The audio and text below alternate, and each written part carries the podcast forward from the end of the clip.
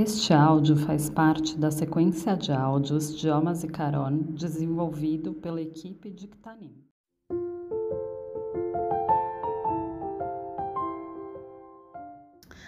Olá, aqui é a equipe de Ktanim da CIP. Elaboramos uma sequência de áudios para pensarmos juntos em uma data bem marcante do calendário judaico chamada Yom HaZikaron. Zikaron, em hebraico, significa lembrar. Portanto, Yom HaZikaron pode ser traduzido como Dia da Lembrança ou Dia da Memória.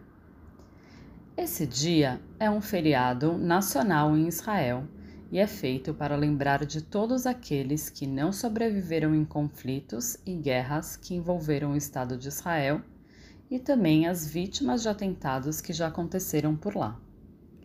A data acontece no dia 4 de Ar, um dia antes do dia em que se comemora a independência do Estado de Israel. Nas próximas faixas, contaremos um pouco da história dos conflitos em Israel, faremos algumas reflexões sobre a data e também apresentaremos uma poesia bem bonita para marcar esse dia de lembranças. Vamos lá?